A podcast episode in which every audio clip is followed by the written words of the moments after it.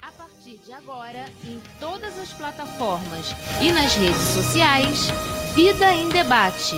O programa traz reflexões humanitárias e entrevistas que visam a valorização da vida. A apresentação e produção: João Alexandre e Alex Paisante. Olá, 21 de janeiro de 2020, conectado pelas redes da internet, o programa Vida em Debate, na web rádio Censura Livre, a voz da classe trabalhadora. Você que está acompanhando em www.clwebradio.com. Você também pode acompanhar a live através do Facebook. O link é facebook.com barra programa Censura Livre. E você também pode interagir conosco através do WhatsApp. O código de área é 21 e o telefone 99 833 6490, repetindo, código de área 21 e o número 99 833 6490. E esse é o Vida em Debate, um programa que apresenta notícias e eventos em geral, com enfoque especial nas áreas de utilidade pública e temas relacionados à saúde e ao bem-estar temas também polêmicos, como bullying, prevenção do suicídio e demais temáticas relacionadas à valorização da vida. Na apresentação, eu, João Alexandre e o meu amigo Alex Paisante. Alex, boa noite, como vai? Boa noite, João. Boa noite, Antônio. Boa noite a todos que nos assistem e ouvem, né? Eu tudo bem, e você, como está? Tudo bem, meu amigo. A primeira edição do Vida em Debate do ano de 2020 Desde já, os nossos agradecimentos, os nossos sentimentos de gratidão a todos vocês que nos acompanharam no ano de 2019 e que vão continuar acompanhando Vida em Debate, a Web Rádio Censura Livre, nesse ano de 2020. E desde já, os nossos agradecimentos, um abraço aí para a assistente social Yolanda Franquilino, mandou um abraço também para a assistente social Cláudia Cristina Sodré, mandou um abraço também para a assistente social Fátima. E um grande abraço também para os estudantes da Escola de Serviço Social da Universidade Federal Fluminense, que sempre prestigiam o programa Vida em Debate e a Web Rádio Censura Livre. Mandou um abraço também para Robson Correia, da RC Curativos. Mandou um abraço para Leonardo Rita. Mandou um abraço também para Natália, Liv Oliver, Sara Uchoa. Um grande abraço também para os voluntários do Centro de Valorização da Vida. Um abraço também para a Regina Bassi, que também acompanha o Vida em Debate na Web Rádio Censura Livre. E Alex, tudo bem, meu amigo? Tudo bem. E como é que foi de final de ano, de festas? Bem, bem, a gente, né, o último programa a gente até falou sobre a questão né, das festas de fim de ano, a questão da depressão que ocorre muito nesse período é, do ano. E a gente inicia né, o Vida em Debate em 2020 também falando sobre um assunto de extrema importância, o tema do Vida em Debate hoje é Quem cuida da mente, cuida da vida. E o tema é um slogan utilizado pela campanha Janeiro Branco. E Janeiro Branco é uma campanha dedicada a convidar as pessoas a pensarem sobre suas vidas, o sentido e o propósito delas. E também a qualidade de seus relacionamentos e o quanto estas relações são importantes não só para o seu convívio com aquelas pessoas que estão próximas, mas também para o autoconhecimento. E é importante a gente cuidar das nossas emoções, dos nossos pensamentos e, obviamente, dos nossos comportamentos. Então, a campanha do Janeiro Branco, uma campanha que iniciou no ano de 2014, inicialmente idealizada por psicólogos do estado de Minas Gerais, com destaque para o psicólogo Leonardo Abraão, é uma campanha que tem né, esse propósito de conscientizar a população de uma maneira geral, para que a gente possa olhar um pouco mais para os nossos sentimentos, olhar um pouco mais né, para o nosso mundo interior. E existe um preconceito ainda muito grande é, dentro do campo da saúde mental, dentro da, questão das emoções, que as pessoas às vezes têm vergonha de dizer, às vezes, que estão tristes, que estão apaixonadas, as pessoas têm às vezes vergonha é, de expressar abertamente sobre os seus sentimentos. Obviamente que a gente entende que não é para todo mundo que a gente vai dividir né, os nossos sentimentos, compartilhar as nossas emoções. Mas também não, não faz bem para a nossa saúde emocional, a nossa saúde mental, a gente guardar, remoer sentimentos, e às vezes a gente pode estar ali acumulando né, sentimentos como ódio, às vezes a gente tem raiva de alguém, às vezes a gente não consegue perdoar até mesmo um ente querido, uma pessoa muito próxima, e a gente sabe que todos esses processos levam a gente a um adoecimento psíquico. E quando a gente não está bem da cabeça, a nossa vida não vai bem. Então, o Vida em Debate de hoje tem esse propósito, da gente pensar um pouco mais sobre os nossos pensamentos, os nossos sentimentos e as nossas atitudes. E a gente convida todos vocês, internautas e ouvintes, a fazer esse mergulho nesse mundo interior, que somente nós sabemos aquilo que passa dentro de cada um de nós, não é, Alex? É, com certeza. Nesse mundo atualmente, né, o estresse do dia a dia, acho que a gente não tem assim muito tempo para refletir sobre a nossa vida, ver prioridades, analisar nossas escolhas e definir um plano para o futuro para saber onde a gente quer chegar. E muitas vezes a gente acaba sendo manipulado pela mídia para querer coisas é, materiais, né? Correr atrás de um carro, de uma casa, de bens, né? Relógio, celular. Não é bem assim, né? Isso não traz felicidade. A felicidade, às vezes, está nas pequenas coisas. É uma conversa com um amigo, é um abraço na família, é você parar, ver um filme, você viajar, sair para a praia, fazer qualquer coisa.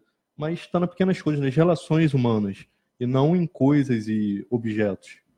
E você toca num ponto de suma importância, né? Esse dilema que existe entre a questão do ser e a questão do ter. E às vezes a gente, nesse afã de conquistar coisas, claro que é muito importante a, a construção material, ela traz conforto, ela beneficia né, as nossas relações, mas é importante também a gente ter um olhar para dentro de cada um de nós, né, dos nossos sentimentos, fazer coisas que nos agradam, que, que nos traz aquilo que você fala, né, é, felicidade. Às vezes a gente caminhar né, descalço pela areia, numa praia, né, e isso a gente vê de forma gratuita pela natureza, e às vezes a gente abre mão desses momentos tão importantes para a nossa reflexão, porque a gente quer o tempo todo conquistar, conquistar coisas, e às vezes a gente não sabe nem aquilo que está conquistando. A gente vai nessa correria, como você bem colocou, do, do dia a dia, e a gente acaba se cansando e chegando lá e perguntando por que, né, por que, que isso está acontecendo comigo. E é importante, acima de tudo, a, a questão da convivência, a questão da solitude a gente até falou no programa, no último programa, de você ter um tempo um pouco mais para você, para você se olhar interiormente e, e, conhecer melhor aquilo que acontece dentro da gente.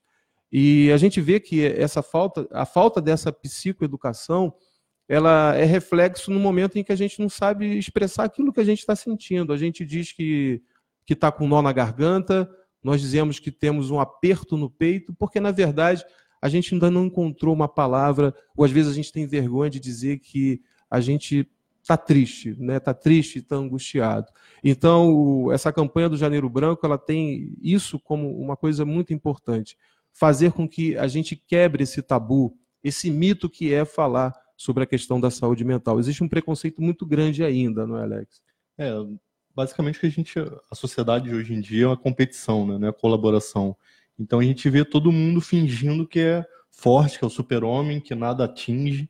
E a gente vê até nos relacionamentos, né? Muitas vezes as pessoas são frias umas com as outras, justamente para não demonstrar fraqueza. Ah, não, não vou demonstrar que eu gosto tanto, porque ela pode usar isso ao meu, uh, contra mim, tipo, para manipular. E não é bem assim, né? A gente está aqui junto, a gente está aqui para aprender, a gente está aqui para se ajudar. E é pedindo ajuda que a gente consegue chegar lá se uh, você sofre de algum problema de natureza mental, você tem que procurar um psicólogo, um psicanalista ou um psiquiatra, são os profissionais adequados. E você também pode pedir ajuda dos seus amigos e familiares. É muito importante uh, esse vínculo, né? Sim, e a gente está falando de um país, é, o Brasil ele tem cerca de mais de 11 milhões de pessoas que sofrem de depressão. O país é o segundo né, das Américas em, em quantidade de pessoas que sofrem desse transtorno. O Brasil é o primeiro colocado no ranking mundial é, em pessoas que sofrem de transtornos de ansiedade. São mais de 18 milhões de brasileiros que sofrem desses transtornos. Daí a importância da gente estar falando sobre esse tema. A gente vive num país que passa por uma grande instabilidade econômica, é, que reflete numa instabilidade emocional. Então, quando a gente está com a mente né, tranquila, quando a gente está mais sereno, a gente começa a perceber né, com uma, uma, facilidade maior aquilo que está ao nosso entorno. Então, a campanha do, do Janeiro Branco ela traz exatamente isso para todos nós. E nós convidamos a todos a ouvir a colocação é, do psiquiatra e o neurologista Hugo Martins. E ele fala exatamente a importância desses sentimentos e aquilo que você colocou, né? esse afã pelas questões materiais e o quão isso pode ser prejudicial para a nossa saúde emocional. Então vamos ouvir aí é, o Hugo Martins, que é psiquiatra e neurologista. O Janeiro Branco é mais uma campanha que chama a atenção na necessidade que a gente tem de prestar muita atenção em como vai a nossa saúde mental. Nos últimos anos, principalmente na, no mundo ocidental, houve um, uma aceleração da, de um paradigma que já se mostrou como ineficaz em trazer a felicidade para a gente. Então, busca-se muito coisas que a gente não sabe exatamente para que vão servir para a gente. Então, a lógica consumista fez com que, ao longo dessas últimas décadas, grande parte das pessoas começassem a trabalhar de forma desmedida e começassem a viver de forma a perseguir objetivos que se assestam basicamente na obtenção de coisas materiais. E aí lhes falta o quê? Lhes falta o tempo. O tempo para apreciar a vida, o tempo para aprofundar as suas relações interpessoais e, em última instância, o tempo para conhecer-se a si mesmo. Então, quando a gente vai se tornando um ilustre desconhecido da gente mesmo, a gente vai abrindo campo para desequilíbrios orgânicos e, fundamentalmente, desequilíbrios no campo mental. Então, a ansiedade que graça em toda a humanidade, aquela pressa desmesurada que todo mundo tem para atingir as suas metas, os seus objetivos, aquela preocupação excessiva com coisas que, na verdade, talvez nunca vão acontecer na sua vida, fazem com que você tenha uma qualidade de vida baixíssima. Viva sempre estressado, viva sempre brigando com as pessoas, viva sempre insatisfeito com a sua vida. Então, é, a campanha do, do Janeiro Branco também serve para que a gente possa parar um pouquinho e pensar exatamente o que, é que a gente quer da nossa vida. Qual é a vida que a gente está planejando para a gente? Qual o futuro que a gente está projetando para a gente? Qual o presente que a gente quer vivenciar? Qual a experiência que a gente quer ter? Todos Bacana a colocação do Dr. Hugo Martins, é, e ele traz exatamente essa, esse questionamento né, que a gente tem que se fazer. É, o que, que eu quero? Qual o meu propósito? Qual o sentido para a minha vida? E às vezes a gente se deixa levar, é, como você bem colocou no início, essa questão do consumismo, né, de obter bens materiais. E a gente está vendo a colocação de um, de um especialista, né, um psiquiatra é, e neurologista que fala exatamente da gente olhar um pouco mais para dentro de nós, né, para a gente se conhecer. E ele diz uma coisa super interessante é quando a gente se torna um desconhecido de nós mesmos. Né? E a gente vê isso muito na depressão. A gente vê pessoas que sofrem, por exemplo, com a depressão, a pessoa se olha no espelho e não se reconhece. Ela, né, o vazio que a pessoa sente é um vazio dela mesma. E exatamente esse movimento exterior, a gente né, se voltar muito para as questões exteriores, a gente vai se perdendo, às vezes, dentro de, dentro de nós. E o mais importante, e eu destaco na fala do Dr. Hugo, que é justamente a gente não se tornar esse desconhecido para nós mesmos. E passa a ser um desafio, né, Alex? A gente mergulhar é, nessa viagem interior para conhecer, né, às vezes, os nossos pontos fracos, os nossos pontos fortes. Isso se chama autoconhecimento. É, o autoconhecimento é de suma importância, né? Ele vai fazer você, além de se conhecer, se aceitar também. É, ver o que você não, não é tão bom, né? Tentar melhorar esses aspectos e também a questão de você tentar melhorar, né? É, ele falou até num ponto bem importante essa questão da busca incessante pela felicidade, né? Que a gente vê nas mídias sociais, na grande mídia. E todas as emoções são importantes. A tristeza é importante, a raiva também. Todas elas nos ensinam a lidar melhor com as nossas emoções e com a realidade, as circunstâncias. E ele também fala num ponto importante: é, não é questão de felicidade, é do bem-estar, em de você estar bem, e você estar tranquilo, com a mente serena, é de suma importância para o nosso bem-estar, para a nossa qualidade de vida. Com certeza. É... E a gente vê hoje, mais do que nunca, impulsionados pela questão das redes sociais, a gente vê as postagens, por exemplo, no Facebook, Instagram. A ideia que a gente tem de que a vida é daquela forma, todo mundo Perfeito. feliz o tempo todo, perfeita. E a gente vê que a vida não é assim. A gente tem momentos de dificuldade, faz parte do ser humano se sentir um pouco mais triste, a angústia faz parte também né, da nossa constituição humana e a gente não está se dando mais é, essa oportunidade de vivenciar, por exemplo, uma angústia, uma tristeza, um momento de dúvida, de preocupação. A gente é, é, acaba caindo naquela questão da medicalização de tudo. Quer dizer, eu não posso me sentir angustiado porque eu tenho que tomar um remédio para acabar com aquela angústia. Eu não posso me sentir triste porque eu tenho que, que tomar algum medicamento que faça né, controlar aqueles momentos de ansiedade.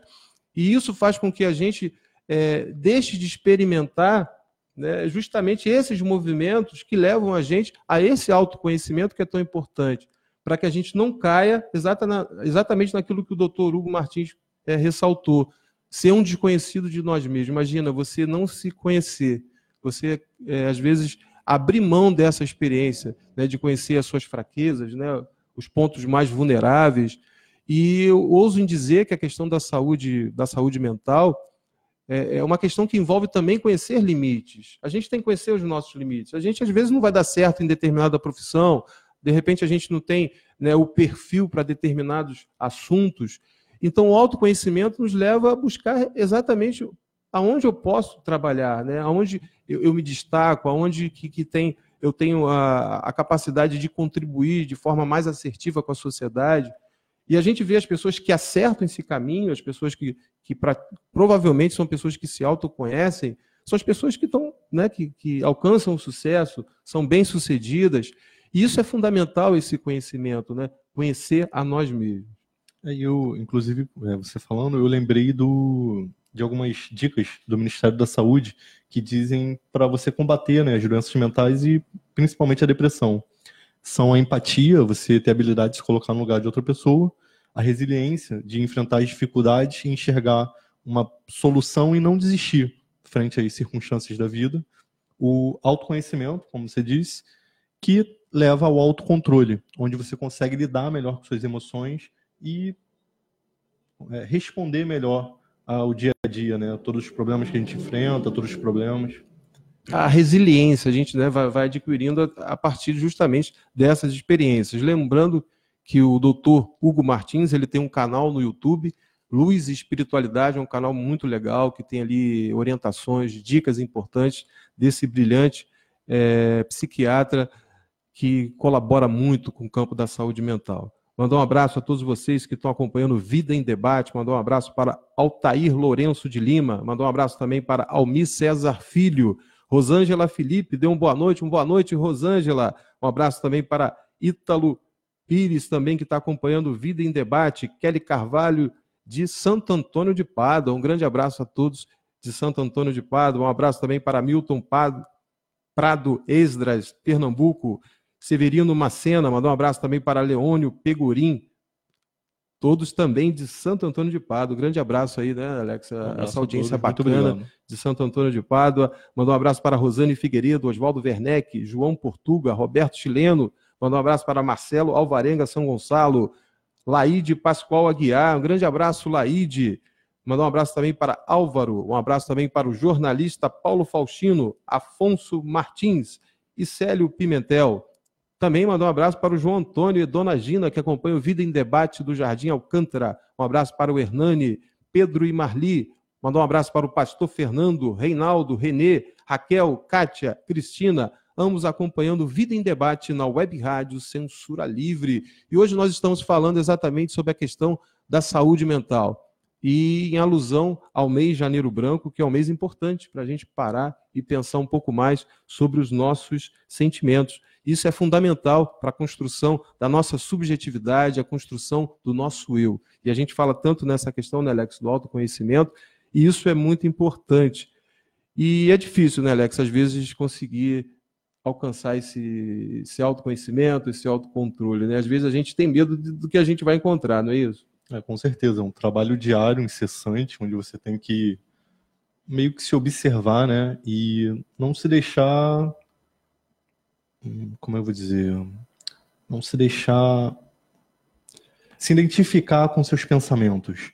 É, às vezes vem um pensamento ruim, às vezes vem um pensamento um pouco mais, mais ruim, né, mais egoísta. E é importante a gente ter essa separação de observar os nossos pensamentos e saber que naquele momento a gente estava mal, mas que a gente daqui a pouco vai estar melhor e não vai nem sequer dar, dar muita trela aquilo. Sim, e é importante a gente falar exatamente né, desses sentimentos e falar abertamente da questão da, da saúde mental, porque a gente vive num país que a gente tem aí né, um suicídio a cada 45 minutos. É, a questão do suicídio, mais de 95% dos casos estão associados aos transtornos mentais. Aí a gente tem a depressão, o transtorno bipolar, a dependência química. É, quando há um histórico de tentativa de suicídio, é, esse passa a ser o principal fator de risco. Então, quando a gente fala de saúde mental, é importante a gente estar alerta justamente a essa questão também do suicídio, que vem crescendo de forma é, alarmante na nossa sociedade. É, hoje, vindo para a rádio, eu conversei com, com um rapaz e ele me fez o seguinte questionamento: depressão realmente pode levar uma pessoa a cometer o suicídio? E eu falei, cara, depressão pode. Pode levar, inclusive os estudos é, apontam, né, estudos é, da própria Organização Mundial de Saúde, que para cada 100 pessoas que são portadoras do transtorno né, da depressão, 15 tentam o suicídio. Então é importante a gente falar abertamente sobre esse tema, obviamente com responsabilidade. É um tema que machuca muitas pessoas, né, principalmente quem vivenciou é, esse luto.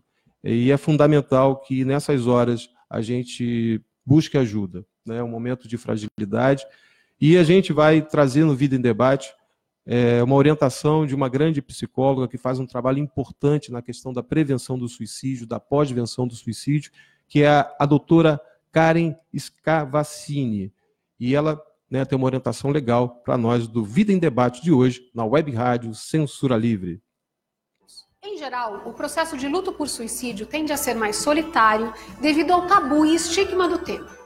E muitos enlutados vivenciam o silenciamento de seus sentimentos e o isolamento social, que podem ser complicadores no processo do luto. Você pode ajudar o enlutado de diversas formas, Aqui vão algumas delas. Oferecendo apoio para as coisas práticas do dia a dia, estando presente e disponível, oferecendo uma escuta atenta e acolhedora, não fazendo julgamento, mantendo contato próximo sempre que possível, permitindo que o enlutado possa falar sobre o seu ente querido, chorar, falar sobre os seus sentimentos, perguntando a ele o que ele precisa, não pedindo que ele saia ou supere esse luto, Gente, isso não existe. Além disso, você pode incentivar a busca por uma ajuda profissional, caso perceba a necessidade, ou então por um grupo de apoio a sobreviventes do suicídio. A sociedade e a família têm um papel fundamental na prevenção de complicações do luto e na ressignificação da perda. Faça sua parte nesse processo. Bacana a colocação da doutora Karen Scavacini e ela alerta justamente essa questão do suicídio de pessoas que estão passando por esse luto. É um luto complexo que deixa inúmeras interrogações naquelas pessoas que ficam, principalmente né, os amigos, os parentes, as pessoas costumam se sentir culpadas, é, acha que, poxa, será que eu não dei a devida atenção? Será que eu falei algo que, que provocou, deixei de falar algo né, que poderia prevenir aquele suicídio? Então, é um luto que deixa uma marca muito profunda naquele seio familiar, principalmente, e naquele seio de, de amigos. E o que a doutora Karen Scavaciani ela, ela afirma para a gente é justamente buscar essa ajuda, né? buscar essa ajuda, não ter vergonha. O processo de escuta é fundamental, a gente poder ouvir né, essas pessoas que passaram por, por esse luto do suicídio, e também os sobreviventes, né, pessoas que tentaram o suicídio e felizmente não conseguiram. Então é importante, né, no, quando a gente fala de saúde mental, a gente também abrir espaço para esse tipo de debate. Muitas pessoas que sofreram é, com o luto do suicídio, às vezes, têm as suas vidas né, paralisadas, porque elas não conseguem, às vezes, dar um passo, porque se recordam daquele momento é, tão marcante, tão trágico. E é importante né, a colocação da doutora Karen, né? É, ela falou muito bem, né? Ela fez um resumo brilhante do, sobre esse tema. E justamente o que ela falou, né? Uma coisa muito importante é você não se culpar. É, o suicídio ele não é culpa de ninguém, ele é um ato individual, né? É uma decisão da pessoa de dar fim à própria vida. E muitas vezes as pessoas que ficam, né, os familiares, amigos, pensam, ah, eu poderia fazer diferente, eu poderia ter ajudado, mas não necessariamente, né? Aquela pessoa ela decidiu por aquilo. E ela fala brilhantemente sobre procurar ajuda. procurar ajuda tanto dos familiares quanto dos profissionais de saúde mental. E é fundamental nesse processo, justamente por esse impacto que o suicídio ele ocasiona, principalmente o impacto emocional. Segundo informações da Associação Internacional de Prevenção ao Suicídio, para a gente ter uma ideia, é, para cada suicídio, 135 pessoas são impactadas emocionalmente. Aí você se pergunta, pô, mas peraí, um suicídio consegue impactar em média 135 pessoas? Consegue sim. Você vê quando acontece, por exemplo, um suicídio num bairro, é, não só a família sofre, não só os amigos mais próximos, mas todo aquele ambiente social passa a se perguntar por que que fulano fez aquilo, por que que isso aconteceu, poxa, é, eu também às vezes fico meio deprimido, será que foi depressão, será que foi falta de Deus, será que foi fraqueza, será que foi um ato de covardia? Então, essa interrogação ela, ela vai se proliferando no meio daquele seio social. E esse estudo, né, apresentado pela Associação Internacional de Prevenção ao Suicídio, diz que para cada, para cada luto de suicídio, 135 pessoas são impactadas emocionalmente. Então a gente vai fazer um cálculo. Se a gente tem um país com 32 suicídios por dia, isso dá mais de 11 mil suicídios no Brasil, a gente pode dizer que no Brasil, um milhão e meio de pessoas são impactadas emocionalmente em função da questão do suicídio. Então, por isso é importante a gente falar abertamente sobre esse tema. A gente volta a ressaltar que tem, temos que ter responsabilidade naquilo que a gente está falando, porque a gente sabe que uma informação mal colocada pode servir de, né, de um gatilho para a pessoa cometer o suicídio. Então, é importante a gente é, obter né, informações, orientações da Organização Mundial de Saúde, é, Associação Brasileira de Psiquiatria, a gente tem o Centro de Valorização da Vida, que desde 1962 é, realiza e presta esse serviço de apoio emocional e prevenção ao suicídio. E por que não a gente buscar essas instituições para a gente poder saber um pouco mais como lidar com essa dura realidade e que vem crescendo principalmente entre os jovens brasileiros. E a gente tem que falar, né, Alex? É, a gente, a Organização Mundial da Saúde já disse que a depressão em 2020, né, a gente já está seria a doença mais debilitante do mundo. E a gente sabe que ela pode evoluir para coisas piores, como a tentativa de suicídio. Então, é de extrema importância, né? A sociedade em si, as instituições, os governos, criarem políticas públicas e melhorarem essas políticas para que atendam toda a população, que todo mundo tenha a chance de lutar contra a depressão e melhorar, dar a volta por cima.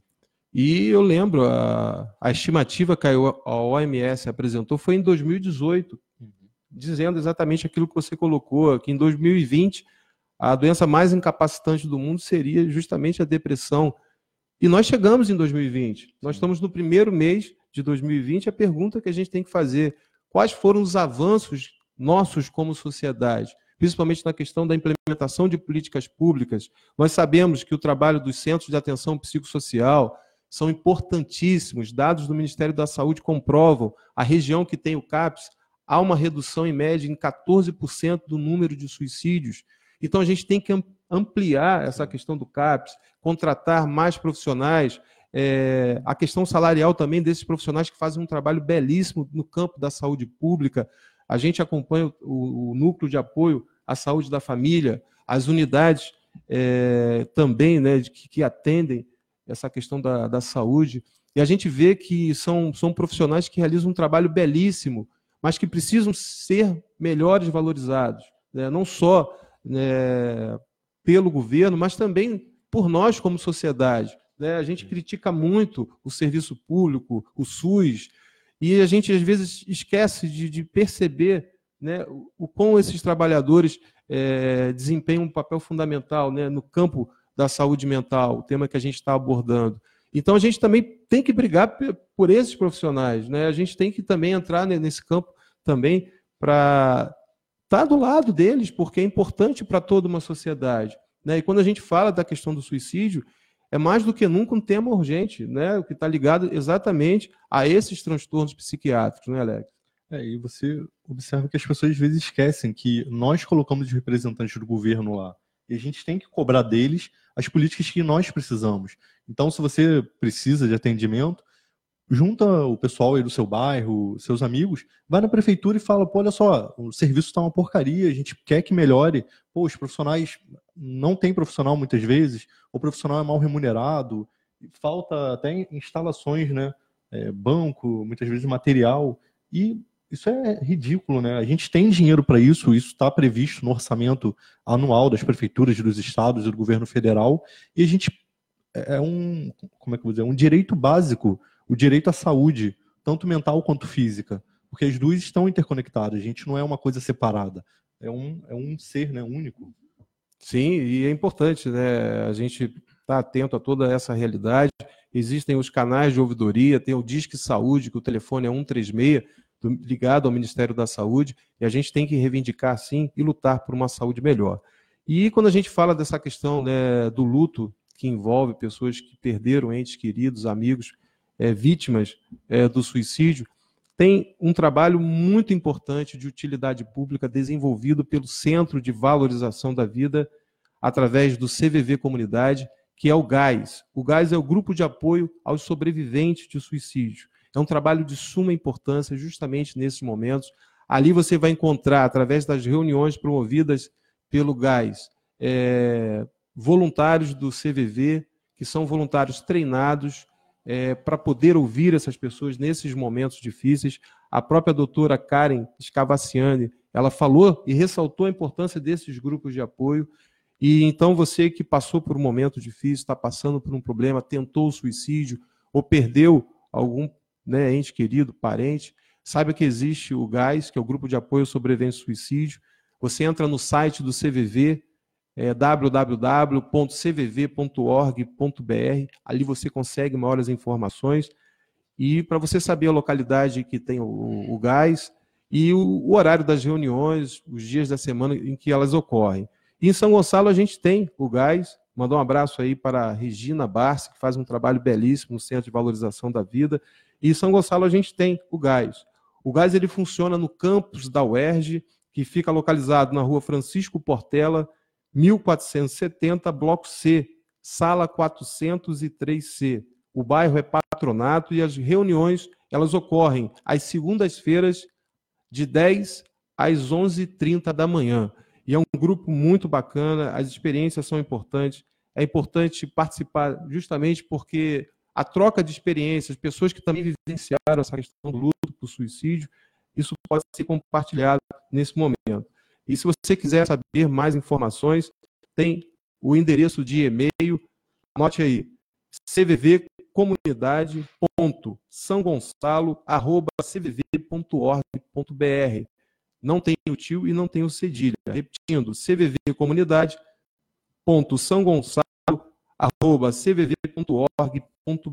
E o gás funciona toda segunda-feira no campus da UERJ em São Gonçalo, de 10 às 11h30 da manhã. E é importante, né? Esses grupos são importantíssimos, né, Alex? Com certeza.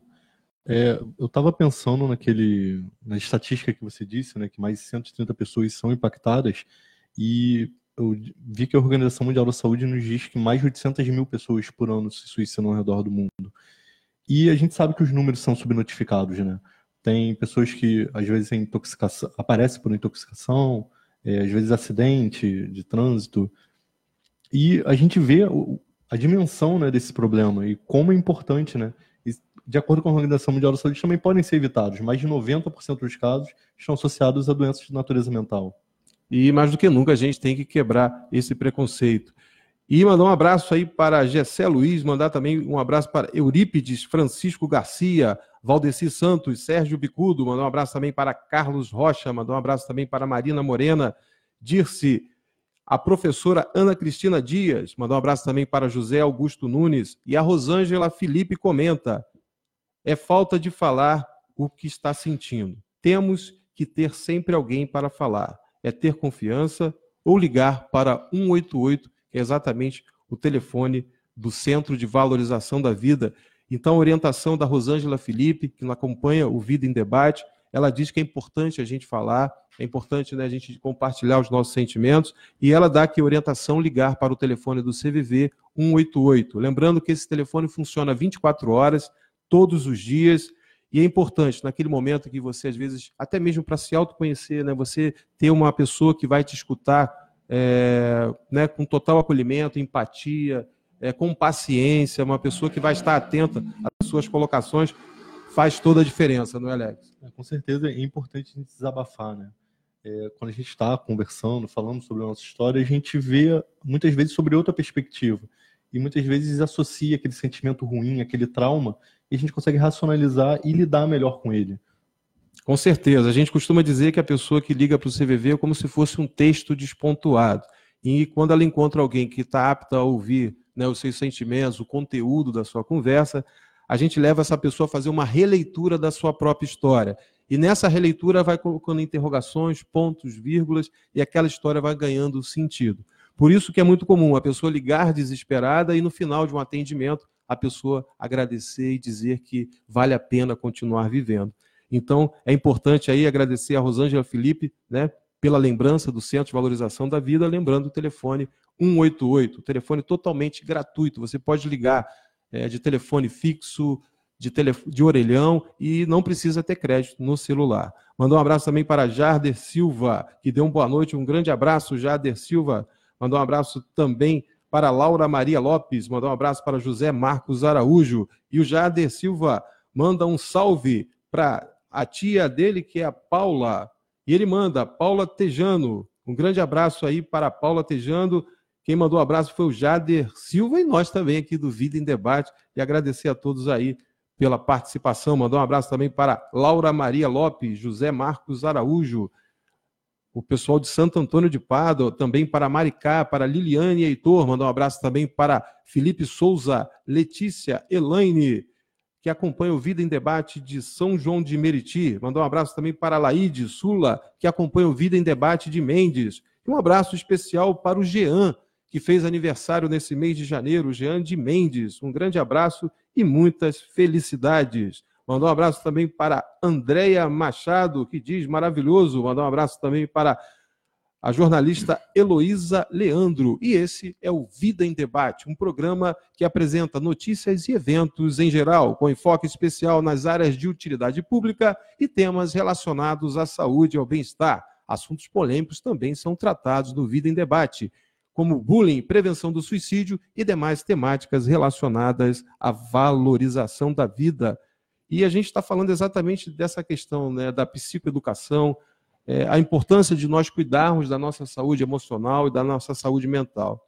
Para a gente ter uma ideia, é, foi feita uma pesquisa através de uma empresa é, de consultoria que identificou que na faixa etária dos 13 aos 17 anos, 23% é, não encaram a depressão como doença. Eles encaram a depressão como se fosse um transtorno momentâneo, aliás, um sentimento momentâneo, como a tristeza.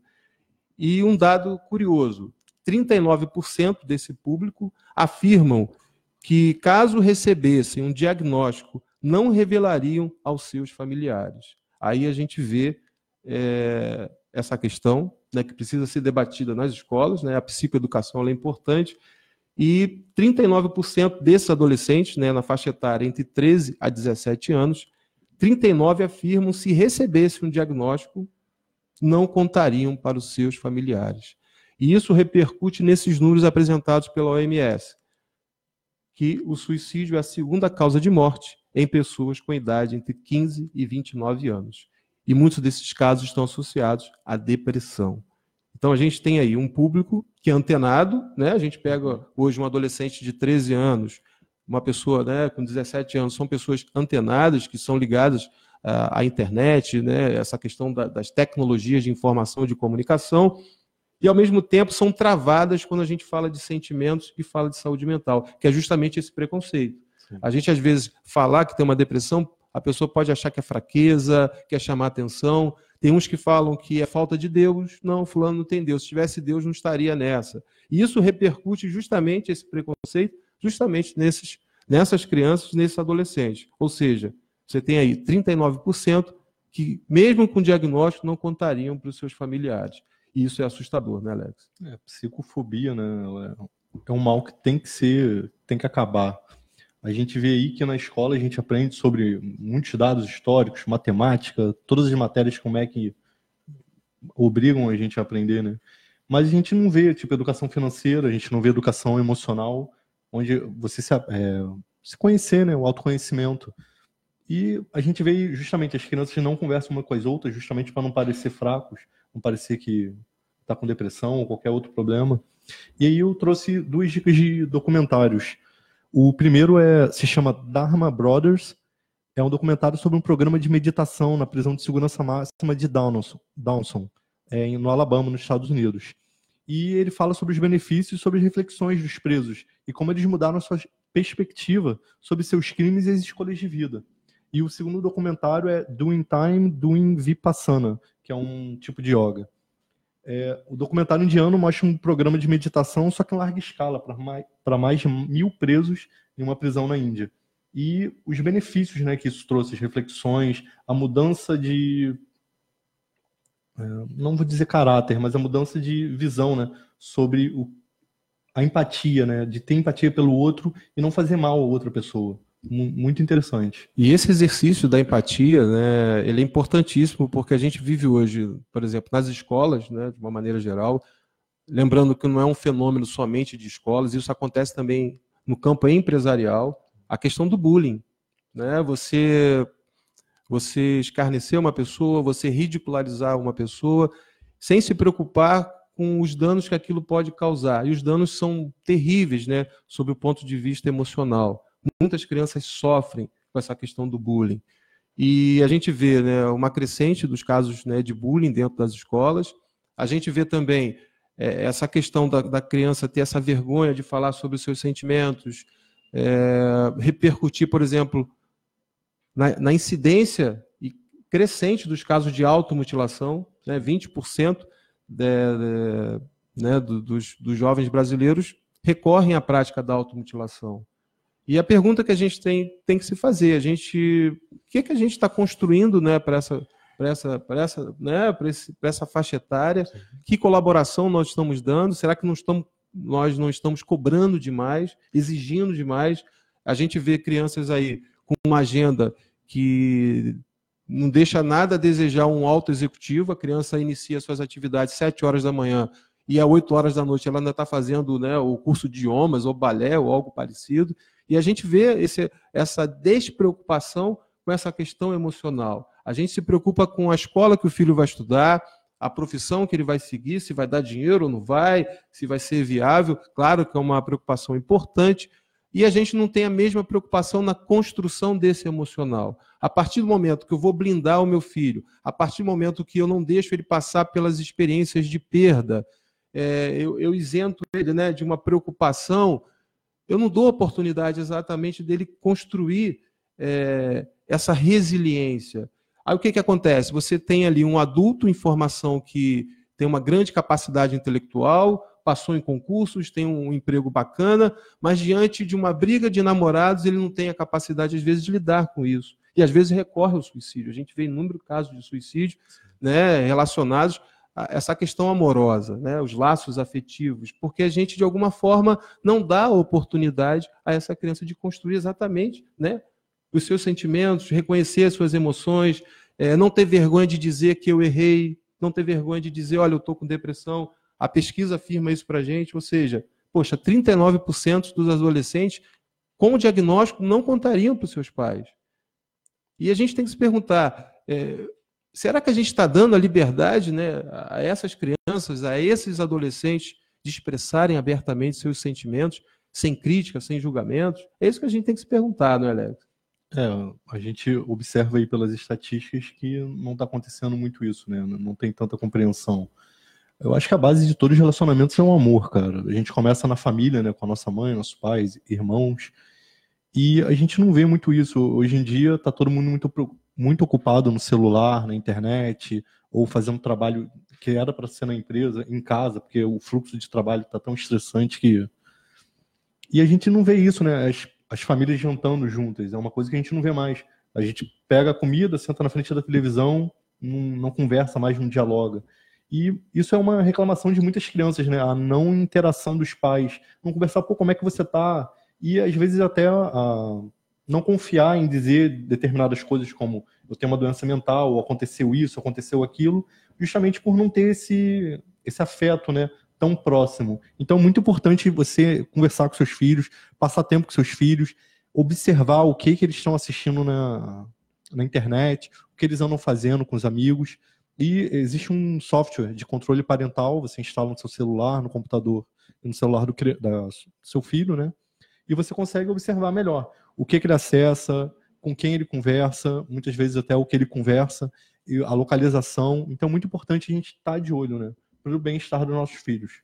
Com certeza. Mandar um abraço aí também para o Pedro Júnior da Austrália. Mandar um abraço também para a Gabriele, que é a mãe da Sofia e esposa do Whindersson, a Gabriele que fez aniversário no mês de janeiro. Parabéns, muitas felicidades para você, Gabriele. Mandar um abraço também para Vitória Leandro, Edna Feliz, Rodine Santos Bersotti. Mandar um abraço também para Márcia Guilherme, Rosângela Felipe comenta: parabéns, Alex e João. O programa está ótimo, vocês explicam muito bem. Nós que agradecemos a você, Rosângela Felipe, por todo né, o seu carinho, por todo o seu apreço para com o programa Vida em Debate, com a web rádio Censura Livre. Quem está acompanhando também é o José Roberto Oliveira, Paulo Vitor Félix, Eliane de Oliveira, acompanhando Vida em Debate na web rádio Censura Livre. E hoje nós estamos falando sobre a questão né, de cuidar da mente. Quem cuida da mente, cuida da vida. Quando a gente cuida da nossa mente, a gente não só cuida de quem, né, de nós mesmos, mas daquelas pessoas que estão à nossa volta. Então, quando eu estou bem, eu consigo né, ter uma produtividade melhor, eu consigo ajudar melhor as pessoas. E a gente, quando fala de saúde mental, a gente tem que falar exatamente da questão da depressão. Né? A depressão ela vem crescendo, tem pessoas que ainda acham que depressão é frescura, é falta de, né, de ânimo, é preguiça, e depressão é uma doença muito séria. E os veículos de comunicação, assim como a web rádio Censura Livre, tem uma importância fundamental, que é justamente através da informação. É através da informação que as pessoas né, passam a ter acesso aos fatores de risco que pode, por exemplo, levar uma pessoa a cometer o suicídio, os sinais que uma pessoa com depressão pode dar. A gente sabe que é muito difícil detectar, às vezes, a depressão, porque as pessoas mascaram. A gente tem a depressão sorridente, é aquela pessoa que está rindo o tempo todo, postando coisas bacanas na internet, e por detrás daquelas postagens, daquela suposta alegria, pode estar ali uma pessoa que está sofrendo. E às vezes encontra, justamente através daquela alegria, suposta alegria, uma forma de esconder justamente seus sentimentos. Né? A gente tem aquela questão do estereótipo, né? A uhum. gente, às vezes, as pessoas vão rotulando a gente, ah, fulano é descolado, fulano resolve tudo, olha, vai lá que ele resolve. E às vezes fulano vai sustentando esse estereótipo e tem vergonha de contar que também é fraco, que precisa de ajuda. Então, por isso é importante a gente debater e falar sobre a depressão, não é, Alex? É, com certeza. É, o principal, né, é você procurar um profissional, um profissional da saúde mental. Existe o CVV também, né? Você também pode perguntar, procurar amigos, procurar familiares, não ter vergonha. Não é fraqueza, não é palhaçada. É, é uma doença que mata e está aumentando e mais e mais nesse mundo, a correria, né? As pessoas estão cada vez mais distantes, cada vez mais entretidas no celular, vendo vídeos, tentando parecer que são as pessoas mais felizes do mundo, que a vida é perfeita. E não é bem assim, né? A gente está aqui para interagir uns com os outros. A gente não veio aqui para ficar no celular nem na televisão. A gente está aqui para se ajudar a vida de todo mundo ser melhor. É isso aí, mano. Um abraço também para Elisa Guimarães, Anselmo Gutierrez. E a gente convida a todos no Vida em Debate a ouvir a colocação do jornalista André Trigueiro, que é um grande cara que faz um trabalho muito bacana na questão do meio ambiente, é, na questão da valorização da vida. Ele é um dos grandes é, apoiadores do Centro de Valorização da Vida e um grande estudioso nessa questão que envolve justamente a questão da saúde mental. E a gente vai ouvir aí a colocação do André Trigueiro no, no programa Vida em Debate na Web Rádio Censura Livre. Olá, amigos. Como jornalista interessado no tema da depressão, eu conheço várias pessoas que conseguiram dar a volta por cima diante desse problema, que é caso de saúde pública no Brasil e no mundo, com medidas relativamente simples. A primeira delas é não ter vergonha, não se sentir humilhado por ter depressão.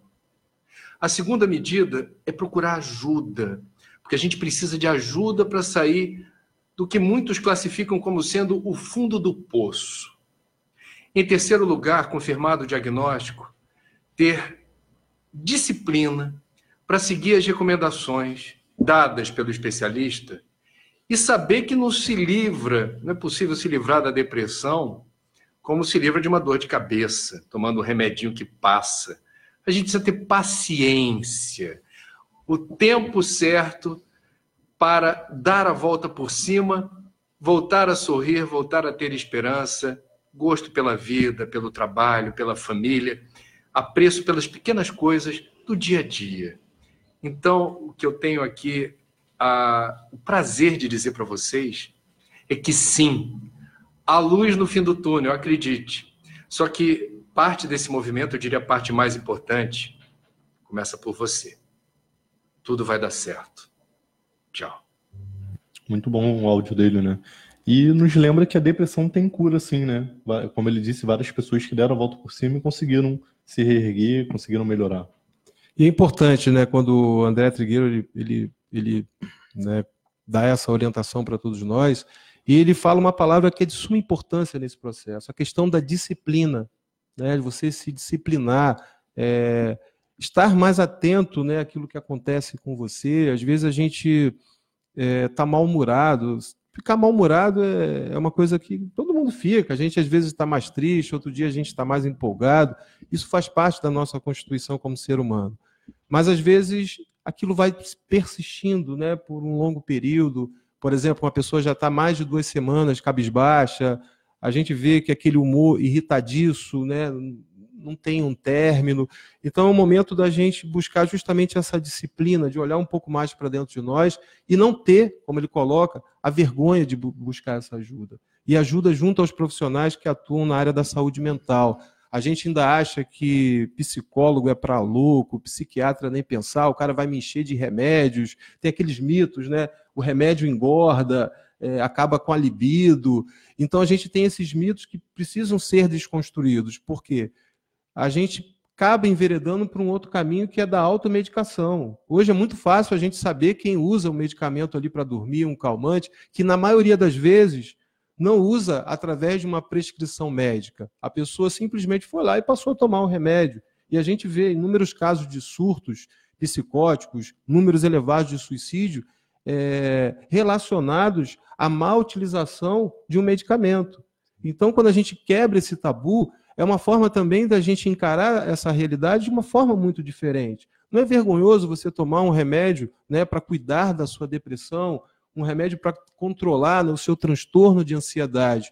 Aquilo vai lhe devolver a melhor qualidade de vida, você, né, você vai ter um desempenho melhor profissional, familiar, você vai se sentir melhor. Então é importante quando ele fala né, essa questão da disciplina, essa questão de não ter vergonha de buscar ajuda. E é fundamental isso, a gente vê pessoas definhando porque não buscam ajuda ou se automedicam. Isso, né? A gente tem, tem um, um estudo da própria Anvisa, um estudo de 2012. A Anvisa ela informou que o estado brasileiro que consome mais ansiolítico no Brasil é o estado do Rio de Janeiro. E a maioria desse consumo é indiscriminado, sem prescrição médica. E a pergunta que a gente faz, né, o Rio de Janeiro, tão conhecido né, por ser um estado que tem praia, é, serra, né, tem, tem uma beleza natural exuberante, o que está levando a população desse estado do Rio de Janeiro a esse processo de adoecimento mental. É isso que a gente tem que se perguntar. A gente não pode ter vergonha de falar, claro que a gente não vai contar a nossa história para qualquer um, né? a nossa história tem muito valor, a gente tem que saber com quem a gente vai compartilhar. Mas é importante a gente ter essa disciplina que o André Trigueiro coloca, né? a disciplina de buscar o melhor para você. E quando a gente busca o melhor para nós, não é uma atitude egoísta. O amor próprio é importante. Eu só posso, eu só consigo dar valor a outro ser humano a partir do momento que eu me autovalorizo, né? Eu agradecer a Deus pelo ar que eu estou respirando, né? A gente está aqui hoje conversando, podendo falar, pessoas poderem ouvir e enxergar que, né, a gente aqui nessa comunicação, nessa interação, isso é fundamental. E é isso que a gente precisa é, chamar a atenção, não só da gente, mas de todos. Né? A gente está complicando demais a vida, né? a simplicidade leva a gente a uma compreensão melhor, principalmente dos nossos sentimentos, né, Alex? É, esse, esse é um ponto muito importante, é, que ele falou do, você disse, né, sobre a automedicação. É, medicamento só com prescrição médica. E a gente observa, por exemplo, a Organização Mundial da Saúde diz que mais de 300 mil pessoas morrem por ano devido a, aos remédios, né, os remédios lícitos que você compra na drogaria. E aí a gente se pergunta, ah, qual é a, a fiscalização? Cadê a fiscalização aí? Eles poderiam pegar e correlacionar né, o estoque da farmácia com a Receita e já mandar isso diretamente por e-mail para o Ministério da Saúde para fiscalizar isso. Porque muitas vezes a farmácia vende sem prescrição médica, muitas vezes é prejudicando essa pessoa. É, você vê que a fiscalização é importante. Aquele cara que está te dando um remédio e não exige de você a receita, ele não é seu amigo, não. Pelo contrário, ele quer o seu mal. Porque se ele for seu amigo, ó, meu amigo, você vai me levar mal, não, mas eu não posso te dar esse remédio. Esse é um remédio de tarja preta, né? Que, que, que causa efeitos colaterais. Então é importante a gente estar alerta a isso. A gente vê, por exemplo, nas feiras livres, a venda do chumbinho. O chumbinho é um pesticida proibido à circulação desde 2012 pela Anvisa. E a gente vê aquilo né, sendo contrabandeado, entrando no Brasil, e a maioria das pessoas que compram chumbinho não é para matar rato, não. É para autoingestão. Então, quando a gente fala dessa questão da saúde mental, é justamente a gente debater abertamente sobre essas coisas. Né? Então, o perigo está morando do nosso lado, e a gente não percebe. É, se eu moro num local é, que, poxa, cria uma precipitação de altura, ou seja, né, uma pessoa que sofre de depressão e está num local em que, poxa, há essa possibilidade né, de. Cara, eu tenho que botar uma grade lá com urgência. E a gente não pode ter vergonha disso, porque essa dificuldade faz com que a pessoa pense melhor, de repente, na, né, numa possível tentativa de suicídio. Então, quando a gente fala sobre saúde mental, essa questão da depressão é uma coisa muito séria. A depressão, né, a, a Organização Mundial de Saúde, ela, ela criou uma estimativa em 2018 que, dois, que a gente chegaria a 2020 sendo a doença mais incapacitante do planeta. Então é importante a gente cuidar da nossa saúde mental e principalmente da nossa saúde emocional. E é olhando um pouco mais para dentro de nós, né? Isso é de suma importância. Mandar um abraço aí para a Tereza Dornelles, que acompanha o Vida em Debate dos Estados Unidos. Um grande abraço aí a Tereza Dornelles, né, que acompanha aí dos Estados Unidos, e bacana, né, essa comunicação, essa interação, o poder das tecnologias, né, aproximando, né, a gente aqui no Brasil, é, no estado do Rio de Janeiro, na cidade de São Gonçalo, podendo interagir com a Tereza Dornelles dos Estados Unidos. Um grande abraço, Tereza Dornelles. Mandar um abraço também para Jorge Luiz Oliveira, que está na escuta do Vida em Debate, a professora Margarete Martins. E a gente está falando justamente sobre essa questão né, da saúde mental e da saúde emocional. E hoje também é um dia muito importante. É o dia que a gente celebra, né, no sentido de conscientização. Hoje, dia 21 de janeiro, é o dia de combate, Dia Nacional de Combate à Intolerância Religiosa. Vivemos em um país democrático, onde todos têm liberdade de exercer sua crença e praticar cultos religiosos. Portanto, para a legislação, todas as religiões estão certas. Quando o assunto é fé, o que deve prevalecer é o respeito, inclusive aos que não têm crença nenhuma. E essa foi uma nota é, importante do Ministério Público do Paraná, que deixa para a gente a importância da gente estar atento a essa questão e combater principalmente a intolerância religiosa. Para a gente ter uma ideia, no Brasil, são dados confirmados, ocorre um caso de intolerância religiosa a cada 15 horas. E as religiões que sofrem mais com a intolerância religiosa são as de matrizes africanas, o candomblé e umbanda. Para a gente ter uma ideia, mais de 50% dessa intolerância religiosa sofrem os, os que são do candomblé e da umbanda. Né? A gente tem um país que temos católicos, evangélicos, é, budistas, pessoas que não têm religião, e quando a gente vê que mais de 50% desses casos de intolerância religiosa estão relacionados né, as pessoas do candomblé e da umbanda, né, dessas religiões de matrizes africanas, é importante a gente estar atento. E a data foi oficializada pela Lei 11.635 no dia 27 de dezembro de 2007, em homenagem à mãe Gilda, do terreiro Ilê Axé Abassá, de Ogum, localizado em Salvador, e foi vítima de crime de intolerância religiosa. E o caso da, da mãe Gilda é um caso completa hoje 20 anos. A mãe Gilda, ela morreu no dia 21 de janeiro é, do ano 2000, e ela foi vítima exatamente dessa intolerância religiosa.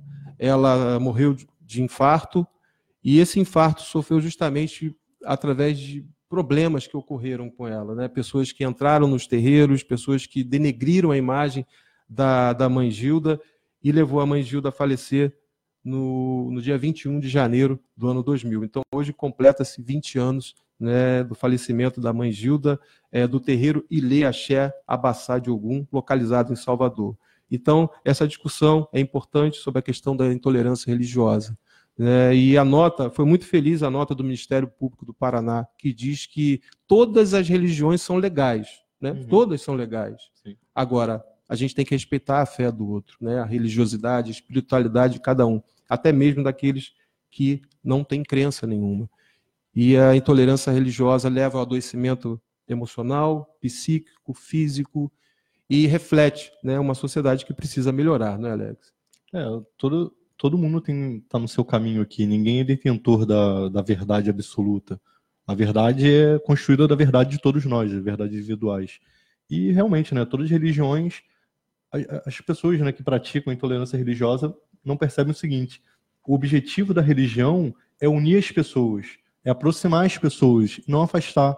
Não importa se você acredita num Deus com nome ou num Deus com outro nome. É o mesmo Deus, é o mesmo Criador.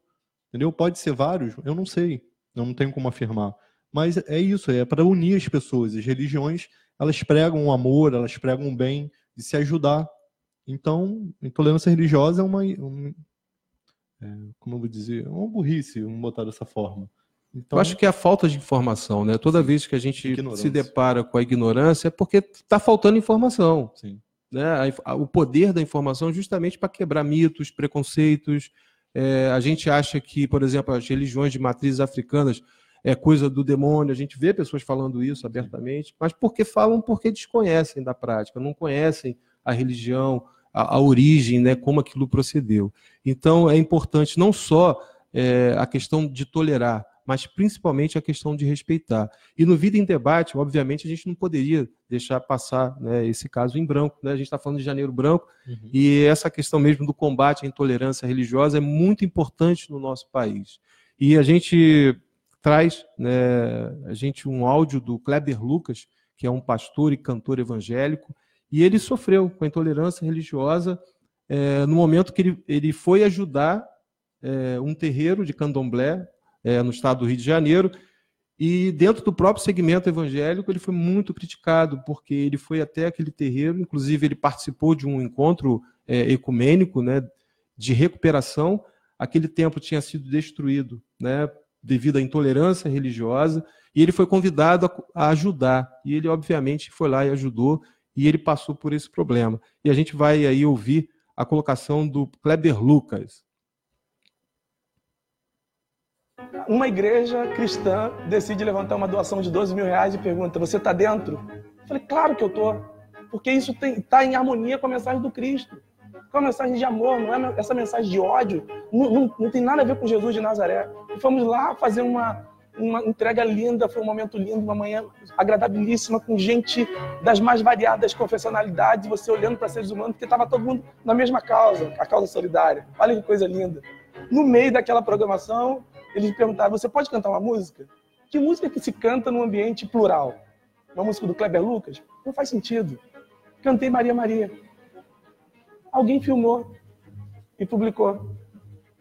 Aí o Kleber Lucas, é, de 25 anos de caminhada com é, cristã no Brasil, deixa de ser um líder, deixa de ser um pastor, deixa de ser um cantor de relevância na boca de muita gente e passa a ser preto safado, crente safado, pastor safado, é, amigo de comunista que merece morrer, isso numa igreja. E esse tipo de linguagem que eu tenho ouvido de uns meses para cá. Eu não tenho medo de gente que levanta a bandeira do ódio. não tenho medo delas. Elas não me intimidam com suas vozes. Na verdade, o que elas gostariam de me silenciar. Existem muitos cristãos, muitos líderes, muitos cantores, muitos líderes de igrejas, é, diáconos gente da liderança da base, cristãos confessos, que acreditam nessa linguagem de tolerância, de amor, de respeito. Você não precisa acreditar igual para conviver. Você pode conviver de uma forma pacífica. Tem muita gente, mas essas pessoas estão aprisionadas. Muitas vezes, a imposições é uma, uma linguagem que, que as amedronte. Eu não vou me calar e eu desafio essas pessoas a serem uma voz pontuais, serem vozes Vozes que não vão ser silenciadas por causa de ameaças e, e de ódios explícitos das redes. Para muita gente no Brasil, eu deixei de ser pastor. Aliás, para muita gente eu nunca fui. Mas quando eu me volto para minha casa, para meus filhos, e tenho o respeito deles. Quando eu me volto para minha comunidade, que tem a forma mais plural de, de, de, social, de convivência, e vejo que tem casais de 30 anos de casados, é, casais é, recém-casados, recasados, gente que chegou é, separado e, e voltou na comunidade, e eu vejo esses olhares para mim dizendo: Você é o nosso pastor. Isso consegue me dar força, isso é o que tem me sustentado esse tempo todo. Bacana a colocação do cantor e pastor Kleber Lucas, ele que é uma potência né, do gospel, do gênero musical, né, que muitos de nós gostamos, quem é evangélico, quem também não é. Para a gente ter uma ideia, o Kleber Lucas ele vendeu mais de um milhão de CDs e DVDs, ganhou 11 discos de ouro, 3 de platina e criou né, sucessos como Aos Pés da Cruz. E você vê, né, o Kleber Lucas sofreu essa intolerância porque ele foi convidado a ajudar um terreiro de candomblé, né, a reconstrução, que esse terreiro foi alvo de, de, de atrocidades, né, e ele, obviamente, ele foi lá, poxa, vou colaborar sim, e ele foi no momento lá né, do, da celebração, né, que o templo foi reerguido, e ele cantou Maria Maria do Milton Nascimento. E ele foi assim, sofreu muito com isso. É, ele mesmo na fala dele ele coloca, né? Parece que os 25 anos de carreira dele, né, de estrada dentro do segmento evangélico, parece que foi deixado de lado. E quando a gente fala, né, saúde mental, saúde emocional, a gente fala acima de tudo de equilíbrio. E a gente vive num, né, num sistema de extremos. E os extremos levam a gente para a loucura. Então, o Kleber Lucas ele dá um exemplo para todos nós, que é justamente de equilíbrio, né? olhar a solidariedade, olhar o bem, né? olhar o próximo acima de tudo. E essa foi a mensagem do Cristo, né? para quem né, acompanha as passagens bíblicas, a mensagem da solidariedade, você ajudar aquele irmão que está precisando de ajuda, né, aquela pessoa que sofre de depressão. A gente sabe que uma pessoa que tem depressão às vezes não encontra forças para fazer atividades simples, como a sua própria higiene pessoal, como que essa pessoa vai ligar para um serviço de saúde pedir ajuda? Então, se a gente não tiver ninguém ao lado, equilibrado para poder ajudar, dificilmente a gente vai né, conseguir ajudar aquela pessoa. E, e, a mensagem do Kleber Lucas, nesse dia importante né, de combate à intolerância religiosa, faz a gente refletir justamente para a gente voltar para esse equilíbrio, né, de olhar o outro não como um adversário. A gente pode ter diferenças, divergências, mas a gente, isso não pode nos impedir da convivência. Né? A gente tem que conviver justamente, principalmente nesse país repleto de diversidade, né? diversidades também religiosas. E o exemplo do Caber Lucas foi fundamental, né? foi bacana a atitude dele. Esse foi um ponto fundamental nessa questão. É a competição que atingiu até as religiões. Né? Se você critica outra religião, se você pratica intolerância religiosa, ou até de ideias, você ainda não entendeu muito bem o que é o papel da religião, que é justamente você não julgar, você tentar ajudar ao máximo o próximo. E hoje eu trouxe uma, uma música do Cartola pra, de reflexão. É, preciso me encontrar. Deixe-me ir, preciso andar, vou por aí a procurar, rir para não chorar. Deixe-me ir, preciso andar, vou por aí a procurar, rir para não chorar. Quero assistir ao sol nascer, ver as águas dos rios correr, ouvir os pássaros cantar. Quero nascer, eu quero viver. Deixe-me ir, preciso andar, vou por aí a procurar, rir para não chorar. Se alguém por mim perguntar, diga que eu só vou voltar depois que me encontrar. Bonito, Alex. Muito bonito. Bonita, né? E o título dela, né, esse encontro, né, exatamente aquilo que a gente está falando hoje, né, de olhar um pouco mais para dentro de nós. Não é egoísmo, né? Cuidar da gente, a gente tem que se dar esse tempo. A gente vive às vezes muito preocupado com o que os outros vão pensar. É importante às vezes você ir para a praia sozinho, sozinho, caminhar, refletir, se conectar com a, né, com a, com a natureza, né, com Deus, né, com a divindade, né, as pessoas que creem. E às vezes a gente deixa de fazer isso porque o que, que vão pensar? Né? Eu estou andando na praia sozinho, ainda mais se eu for né, casado ou casada. Imagina eu né, casado andando sozinha na praia. E a gente vai se preocupando com esses estereótipos. Aí o reflexo é o quê? O adoecimento emocional, né? as doenças começam a surgir, porque a gente está preocupado naquilo que o outro vai achar, naquilo que o outro vai pensar. e a gente tem que olhar cada vez mais para dentro de nós, né? E é importante esse movimento e essa, e essa letra que você colocou, né? É uma letra que, além de ser poesia, é de orientação emocional, né? É uma, que nos orienta a enxergar a vida de uma maneira mais simples, mais serena e mais feliz. Sim, com certeza. Bom, é, uma vez eu estava conversando com um senhor e ele fez uma pergunta assim que me fez refletir muito sobre a vida. Foi onde você estaria agora se você pudesse escolher? Com certeza eu não estaria no trabalho. Ninguém é super feliz no trabalho assim, a não ser que você trabalhe com uma coisa muito legal. Mas tipo assim, onde você estaria agora se você pudesse escolher qualquer lugar do mundo, com quem você gostaria de estar? E aí ele falou, a vida passa muito rápido. Então, tipo assim, as escolhas que nós fazemos, né? o tempo que a gente gasta, às vezes inutilmente, e justamente a, a campanha né, do, do, Janeiro Branco fazer essa reflexão, onde a gente gostaria de estar, com quem a gente gostaria de estar, o que, a gente gostaria de estar fazendo. Às vezes a gente passa a nossa vida inteira assim trabalhando num emprego que a gente não gosta, é, convivendo às vezes num, num, ambiente que você não gosta, sei lá, seja no seu bairro, na sua cidade. E é importante a gente pegar isso e mudar a nossa vida, mudar para melhor, a gente fazer o possível para a gente melhorar a nossa vida. A vida é muito curta para a gente desperdiçar à toa. Bacana a colocação do Alex, é, e é exatamente isso, né, Alex? É, buscar justamente estar bem. A gente não vai estar bem todos os dias, Sim. em todos os momentos, mas fazer esse movimento em busca dessa felicidade, não só a nossa felicidade, mas também de quem está à nossa volta. Um abraço aí para o Jorge Luiz que acompanha, Mandar um abraço também para Edmar Ramos, Paulo Vitor Félix, Laércio Silva, a professora Margarete Martins, o José Roberto Oliveira comenta. Obrigado, Alexandre e Alex, pela contribuição em levar a informação necessária sobre um tema tão importante. A depressão hoje afeta mais de 300 milhões de pessoas no mundo. Temos que estar sempre atentos e ajudar a quem precisa. Bacana a colocação do José Roberto Oliveira.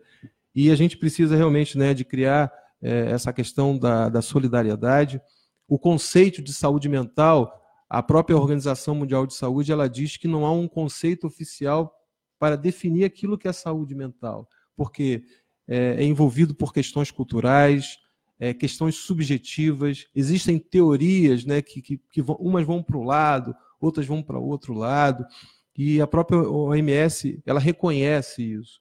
Então, quando a gente fala de saúde mental, não é um assunto que deve estar somente ligado aos profissionais que atuam nessa, nessa área, né? psiquiatra, psicólogo, psicanalista, terapeuta de uma maneira geral. A saúde mental tem que estar na conversa de todos nós, né? falar abertamente dos nossos sentimentos. É, nem tudo é para ser medicado, nem tudo às vezes precisa ser analisado. Conversar às vezes, né, papo furado, né, trocar uma ideia, isso faz parte justamente dessa construção emocional que envolve toda a nossa subjetividade. Na escuta também de Góes, Leonardo Souza, um grande abraço para Leonardo Souza, administrador Leonardo Souza, Arlene Souza, Cristiano Silves Tavares, Flávio Gomes, boa noite, um grande abraço para o Flávio Gomes que acompanha o Vida em Debate, mandou um abraço também para a Érica, Davi, para o Kelvin, mandou um abraço também para a Patrícia Leal, Cristiano Silva Tavares, Neiva Carmo, Abreu, Gilberto, José de Melo. E hoje no Vida em Debate a gente está falando exatamente sobre essa questão né, das emoções, da saúde mental, da saúde emocional. E a gente tem aí né, uma participação da voluntária do Centro de Valorização da Vida, a CIDA, no Vida em Debate de hoje, na Web Rádio Censura Livre.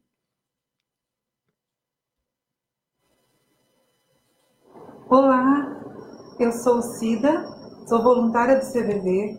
O CVV é o Centro de Valorização da Vida, formado por voluntários que acreditam que uma escuta amorosa, um acolhimento sincero, o um não julgamento podem fazer toda a diferença na vida de uma pessoa. Se você deseja ser voluntário, venha fazer parte conosco.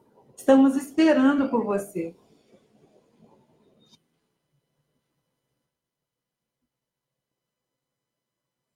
Bacana é a colocação da, da CIDA, do Centro de Valorização da Vida, e fica aí o convite para você que quer ser voluntário. A gente está iniciando o ano de 2020, né? Fazer uma atividade voluntária é importante também para o nosso crescimento é, como pessoa, ajuda na nossa vida profissional, a partir do momento que você vai trocando experiências, recebendo informações de outras realidades. E assim como a Cida, você pode ser um voluntário ou uma voluntária do Centro de Valorização da Vida. Basta acessar o site www.cvv.org.br. Basta ter no mínimo 18 anos de idade, a disponibilidade média de 4 horas semanais para a realização dos plantões. E hoje o CVV conta com uma tecnologia que você pode fazer o curso de formação de voluntários através do ambiente virtual. Então, maiores informações no site cvv.org.br. O Flávio Gomes está dizendo: tive depressão enquanto estive desempregado. Somente é, tive essa depressão e consegui sair dela sob quão difícil e perigosa ela é.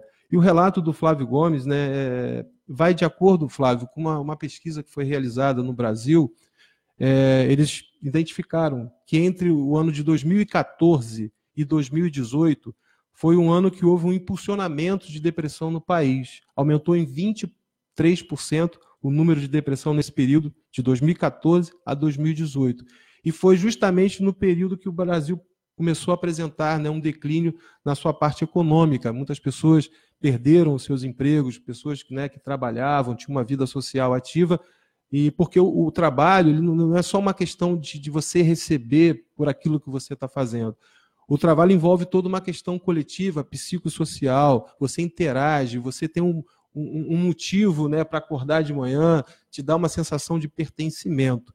Então, é, a, a, questão que o Flávio Gomes aborda foi justamente um período que houve um número maior de depressão no país, né, e se deu justamente através da crise econômica que afetou o nosso país. Então, a questão também econômica, ela pode desencadear, né, pode ser o gatilho para uma depressão e quando não diagnosticada e não tratada, pode levar até a pessoa cometer o suicídio. Então, Flávio, nós agradecemos a sua colocação é, de poder dividir né, isso né, tão pessoal dele e a gente, né, através do, do relato do Flávio Gomes, a gente ter essa conscientização que a gente tem que cuidar realmente da nossa saúde mental e da nossa saúde emocional. Um abraço aí para Cláudio Ferreira Costa, Leonardo Souza, que diz: muito bom poder contar com as programações que, que agregam valor às nossas vidas. Nós que agradecemos a você, Leonardo Souza, pela sua participação, sua colocação e o vídeo de debate exatamente para a gente debater sobre esses temas. E a gente tem a participação agora, né, pelo WhatsApp, é, de um cara também que acompanha e colabora muito conosco no Vida em Debate, que é o Robson Correia. E ele quer falar sobre o Janeiro Branco e ele tem informações bacanas para todos nós.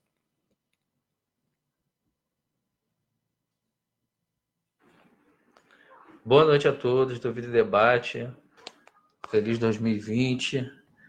Muito feliz por mais um ano, muito feliz por mais um dia de vida muito feliz por hoje ter saúde mental para estar aqui falando com vocês. E no mês que é tão importante, Janeiro Branco, que a gente possa refletir sobre saúde mental. Ano esse de eleição de prefeito, vereadores, momento importante para a gente refletir, ver quem é que realmente se importa com esse povo, realmente quem é que tem competência para poder governar e mudar alguma coisa. Precisamos de políticas públicas voltada para a saúde mental. Precisamos de um olhar melhorado para a saúde mental. Quem cuida da vida, cuida da mente. Quem cuida da mente, cuida da vida. E a mensagem que eu quero deixar para vocês hoje é reflexão. Reflitam bem antes de realizar o voto de vocês esse ano, para que a gente possa ter mais quatro anos pela frente de uma saúde mental adequada. Vou pedir a Deus que retorne a emergência psiquiátrica. Vamos pedir a Deus que volte o pronto-socorro do Alcântara. Hoje, quem mora em Monjogos, Vista Alegre, as regiões mais afastadas do centro de São Gonçalo, sofre. Sofre por não ter um pronto-socorro, sofre por não ter uma emergência psiquiátrica, São Gonçalo sofre. Acabaram com a emergência psiquiátrica de São Gonçalo, fizeram um puxadinho atrás do pronto-socorro de São Gonçalo, onde poucas pessoas sabem que atende emergência psiquiátrica. Então precisamos de políticas públicas para a saúde mental. Fiquem com Deus. Robson Corrêa. Agradecer a participação do Robson Correia no Vida em Debate de hoje. Ele faz pontuações interessantes. O Robson Correia, que é um enfermeiro que trabalha há muitos anos na área da saúde, então ele acompanha de perto toda essa dura realidade. Fica aí né, a colocação do Robson Correia, a importância da gente cuidar dessa saúde mental, da saúde emocional. E nós, pela fala dele, nós constatamos o seguinte: né, esse preconceito, esse tabu que é falar sobre saúde mental impacta em toda a estrutura. Você pega né, os investimentos que o Ministério da Saúde é, realiza, você vai perceber que na área da saúde mental ainda né, os investimentos são mais reduzidos. Então você vê que esse preconceito é estrutural. Ele não só prejudica né, as instituições, mas também os profissionais que atuam nessa área. Os psiquiatras, por exemplo, tem pessoas que não gostam de ao psiquiatra eles vão em médicos de outra especialidade, no clínico geral, mas não vão ao psiquiatra porque existe essa barreira ainda na gente. Então, quando o Robson fala de mais políticas públicas, a gente está mais atento a essa realidade, é justamente a gente provocar esse debate na sociedade, porque é através do debate como Janeiro Branco que a gente vai criar uma cultura de saúde mental. E a saúde mental não deve ser somente debatida entre os profissionais que atuam nessa área deve ser debatida por todos nós. É importante conversar, é importante falar, é importante a gente, assim como o Robson fez, colocar né, aquilo que ele observa, porque a gente vive numa sociedade que a gente não pode nem reclamar. Né? Se reclamou, é reacionário, é, quer ser político, não. Se a gente não reclamar, a gente não avança. Né? A gente só avança a partir do momento que a gente reclama. E reclamar faz parte dessa subjetividade e dessa construção né, como ser humano. Um grande abraço ao Robson Corrêa, ele faz um trabalho importantíssimo na questão é, do autismo. Para a gente ter uma ideia, 28% das pessoas que têm o transtorno de autismo leve pensam diariamente em dar cabo da própria vida. E a gente vê que existem poucas políticas públicas que ajudem e colaboram com essa questão do autismo. A gente teve agora né, a carteira de identificação do autista, que é de suma importância, porque a gente olha a pessoa né, perfeita, aparentemente, e a gente às vezes não sabe que ela tem ali uma, uma debilidade, uma deficiência. E o Robson Correia ele sempre é veemente naquilo que ele fala. É, autismo não é doença. A gente precisa de informação para conhecer melhor essa realidade. E ele fala isso por conhecimento né, de causa. Ele tem a página Hugo e eu, em que ele fala da relação dele com seu filho Hugo. Então, um grande abraço a esse grande enfermeiro que também atua na RC Curativos. Ele é um dos grandes especialistas nessa área. Você no Facebook pode buscar lá RC Curativos. E um grande abraço, Robson Correia. E aí, Alex? Tranquilo? Tranquilo. Bom, é, o que o Robson disse trouxe assim, várias reflexões é, sobre a prioridade que o Estado dá aos investimentos. E numa democracia, a população tem que decidir o que é melhor para ela. A gente não pode deixar na mão deles. Tá todo mundo ganhando muito bem, tá todo mundo morando muito bem, todo mundo tem tudo na mão. E eles não vão decidir por nós melhorar a nossa vida. Isso vai tirar do bolso deles. E aí você observa, por exemplo, é, em São Gonçalo, por exemplo, trocaram toda a frota de carros da guarda, guarda municipal. No estado do Rio de Janeiro, trocaram. Agora está todo mundo de Corolla e Hilux quantos milhões, quantos bilhões são gastos por ano, entendeu? Em carros, em coisas supérfluas. E você observa no estado do Rio de Janeiro, foi gasto, se eu não me engano, 7 bilhões com saúde, algo próximo disso de 9 bilhões em, em saúde, é, em educação 7 bilhões, saúde mais ou menos isso, 7 a 9 bilhões, e com a segurança pública, 12 bilhões. E se você observar assim, os casos de morte em hospitais, morte por falta de atendimento, morte decorrente do, de doenças emocionais e mentais, e você observa as mortes por arma de fogo, etc., você vê que é uma discrepância entre o gasto e a quantidade de morte. Onde está a nossa prioridade? Então, muito importante a gente lembrar que a gente paga tudo isso. É o nosso dinheiro que está sendo gasto, entendeu? Em dois senadores, em diversos políticos que é, é inútil ter eles lá. Eles não fazem nada pelo bem da população. Só estão decidindo pelo bem das empresas que financiam eles. Então é muito importante a gente brigar pelos nossos direitos. A gente ir lá e reivindicar. Bacana Bom, aí o registro do Alex e é importante a gente né, poder reclamar, lembrando que a própria Constituição Federal, no seu artigo 96, ela garante né, a saúde um direito de todos e um dever do Estado. Então é importante a gente também é, conhecer, principalmente o município em que a gente reside. A gente tem o telefone 136, que é o Disque Saúde. A gente segue tantas, tantas coisas no Facebook, no Instagram, e a dica que eu deixo é seguir né, sempre o site e a página de Facebook, Instagram da sua prefeitura. Ali você tem informações. Muitas pessoas às vezes deixam de buscar uma ajuda porque desconhecem desses serviços. Então é importante a gente estar atento a toda essa realidade. E a gente vai chegando aí né, o final de mais um Vida em Debate na Web Rádio Censura Livre. Lembrando que é uma rádio que tem o propósito né, de ser a voz da classe trabalhadora. Você pode ser um colaborador da Web Rádio Censura Livre, na própria página da Web Rádio, no Facebook, basta você digitar Web Rádio Censura Livre, ali você vai saber as formas como você pode ser um apoiador, um amigo, um colaborador da Web Rádio Censura Livre. A Web Rádio Censura Livre, no seu primeiro ano, já tem aí mais de 3 mil pessoas curtindo a página, isso é um motivo de muita alegria para todos nós é, as visualizações, os compartilhamentos, os engajamentos cresceram bastante e a gente só tem a agradecer a todos aí vocês que acompanham. Mandar um abraço também para o Carlos Henrique, o Oswaldo Werneck, Tássio Tinuco. Alex, quais são as suas considerações finais no Vida em Debate de hoje? Bom, todo mundo se unir mais, tentar alcançar o equilíbrio, né? reflexão, autoconhecimento é de suma importância e nesses aspectos tem, tem a meditação, a yoga, você pode fazer arte, né? música, tudo que você gostar é bom para nossa saúde mental. Então, se você precisa né, de um psicólogo, está passando por depressão, ansiedade, ou conhece alguém, procura um profissional de saúde mental, não é frescura, não é culpa sua, e você pode melhorar, né? Você pode dar a volta por cima. É isso, aproveitar a vida, né? A vida passa muito rápido para a gente desperdiçar ela. Bacana aí, agradecer aí também a todos vocês que acompanharam, internautas, ouvintes, aqueles que ainda vão acompanhar. Você que puder curtir, compartilhar a live, curtir a página da Web Rádio Censura Livre, nós agradecemos.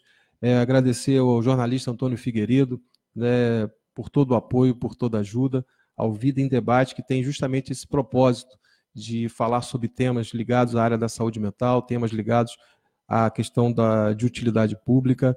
Hoje, no Vida em Debate, o tema foi Quem cuida da mente, cuida da vida. Tivemos a participação de jornalistas, de, a participação de especialistas, psiquiatras, que nos orientaram da importância de termos cuidado com a nossa saúde mental, a nossa saúde emocional. Segundo a própria Organização Mundial de Saúde, uma a cada quatro pessoas vai sofrer de um transtorno mental ao longo da sua vida. Então, é mais do que urgente a gente abordar esse assunto. Agradecer aos psicólogos de Minas Gerais, em especial o psicólogo Leonardo Abraão, pela iniciativa da construção do Janeiro Branco, um movimento muito importante nessa questão de criar uma cultura voltada para a saúde mental. É, quem quiser conhecer mais sobre esse, essa mobilização e esse projeto, basta acessar janeirobranco.com.br. Ali você tem informações. Você quer fazer uma camisa, você quer é, compartilhar um slogan, Ali tem todos os materiais, uma campanha altamente democrática e importante para a gente militar nesse assunto. Lembrando que a gente está num país que tem 32 suicídios por dia, um suicídio a cada 45 minutos. Então é importante a gente olhar mais para a nossa saúde mental e emocional. A própria Associação Brasileira de Psiquiatria, ela apresentou dados né, que 96,8% é, né, dos casos de suicídio estão associados a transtornos mentais e com destaque para a depressão, transtorno bipolar e a dependência química. A dependência química é uma doença, às vezes a gente encara como uma falta de caráter, ou a pessoa que é, né, é preguiçosa, então a gente tem que encarar tudo isso de uma forma diferente, com o olhar da empatia. Hoje também é o dia importante, dia 21 de janeiro, o dia de combate à intolerância religiosa. Esse dia foi criado justamente que há 20 anos atrás a mãe Gilda morreu de infarto. e ela que sofreu muito né, com a intolerância religiosa, o escárnio, a destruição né, do seu templo religioso, a difamação do seu nome, e isso levou ela ao adoecimento e a infartar 20 anos atrás. Então, nós falamos também sobre essa questão da intolerância religiosa, porque é importante, né? A espiritualidade tem estudos que comprovam que ela fortalece né, a nossa saúde, principalmente a nossa saúde emocional. E tem uma frase do Buda que diz: é melhor conquistar a si mesmo do que vencer mil batalhas. Ser simples é o que nos faz grande. As palavras convencem, mas o exemplo arrasta. A gente viu o caso do cantor Kleber Lucas, que também é pastor, convidado para ajudar um templo de candomblé no estado do Rio de Janeiro, e simplesmente porque ele contribuiu para a reconstrução daquele templo, que foi vítima da intolerância religiosa, ele também sofreu na pele a questão da intolerância religiosa. E a pergunta que fica, por que, que ele sofreu? Porque ele ajudou o próximo e porque ele cantou esse hino do Milton Nascimento, no qual eu vou falar no encerramento do programa de hoje, em homenagem a todos, a todos, todas as religiões, e principalmente as religiões de matrizes africanas, o candomblé e a umbanda. Mais de 50% dos casos de intolerância religiosas são com as religiões de matrizes africanas. Então, homenagem a esse dia da saúde mental, que a gente tem, tenha e traga o equilíbrio sempre à luz da nossa sabedoria. Maria, Maria é um dom, uma certa magia, uma força que nos alerta, uma mulher que merece viver e amar, como outra qualquer do planeta. Maria, Maria, o som é a cor, é o suor, é a dose mais forte e lenta de uma gente que ri quando deve chorar e não vive, apenas aguenta. Mas é preciso ter força, é preciso ter raça, é preciso ter gana sempre. Quem traz no corpo a marca Maria Maria mistura a dor e a alegria.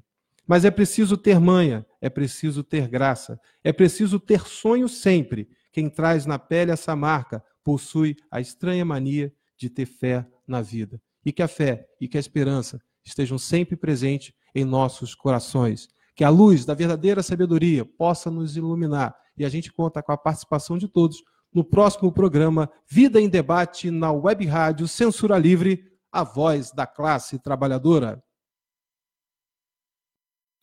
Que tal ser voluntário do CVV Centro de Valorização da Vida? Voluntários em todo o Brasil estão disponíveis 24 horas oferecendo apoio emocional e prevenindo o suicídio. Tudo isso de forma gratuita e sigilosa a procura pelo nosso atendimento cresceu e precisamos de voluntários. Acesse cvv.org.br e faça parte. Doe tempo e atenção para quem precisa conversar. Seja voluntário do CVV.